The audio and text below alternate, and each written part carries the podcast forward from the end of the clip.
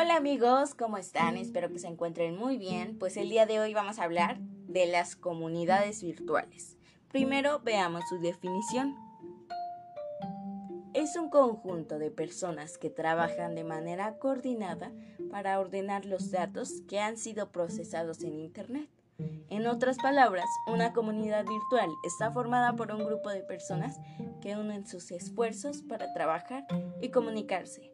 Y esto lo hemos visto más hoy en día, ya que la manera en la que nos comunicamos es virtualmente, a través de Internet o aplicaciones, ya que no podemos estar juntos por la gran pandemia que sufre el mundo. Bueno, pero ¿Cuándo surgen las comunidades virtuales? En los años 70 nace la primera comunidad virtual por Ringwald 2000. La define como agregaciones sociales que emergen de la red cuando un número suficiente de personas entablan discusiones públicas durante un tiempo lo suficientemente largo, con suficiente sentimiento humano para formar redes de relación personales en el ciberespacio. Bueno, pues existen muchas comunidades virtuales. Ahorita vamos a hablar de las comunidades educativas. Las comunidades virtuales de aprendizaje son comunidades de personas que comparten unos valores e intereses comunes y que se comunican a través de diferentes herramientas de comunicación que nos ofrecen las redes telemáticas, sean sincrónicas o asincrónicas. Prácticamente esta comunidad lo que hace es compartir conocimientos de interés para llevárselos a otras personas. Ahora veamos cómo debe comportarse una persona que participa en una comunidad virtual.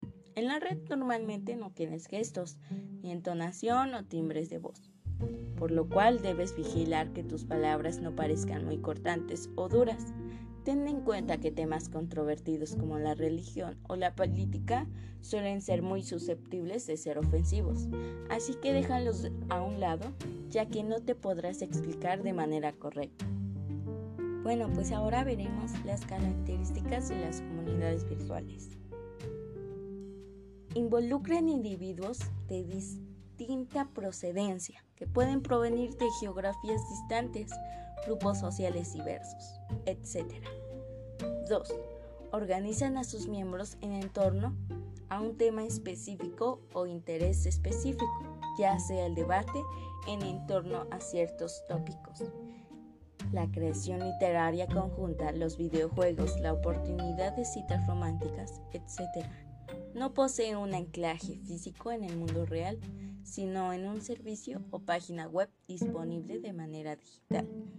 Imprime un sentido de pertenencia a sus miembros tan fuerte como las comunidades tradicionales, ya sea que sea ya sea que se presente o no para el intercambio físico y presencial.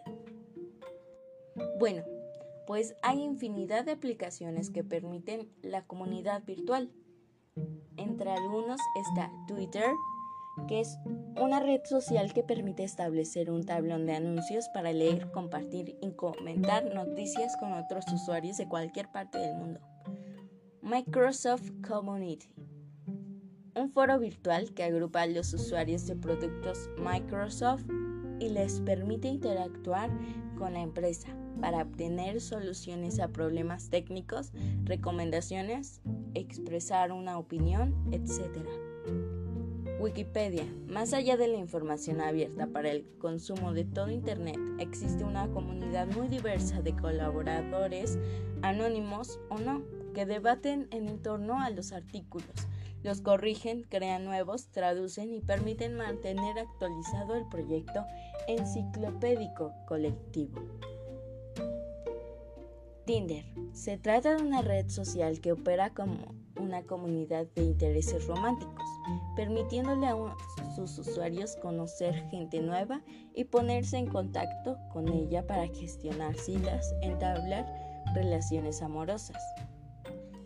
Y pues bueno, en conclusión, una comunidad virtual han sido muy utilizadas más hoy en día, ya que no se pueden estar comunicando de manera presencial, pero digitalmente es mucho más fácil y práctico. Así que te recomiendo de que hagas tu comunidad virtual más grande y la compartas con tus demás compañeros, individuos o amigos o familiares. Y bueno, eso ha sido todo por el día de hoy.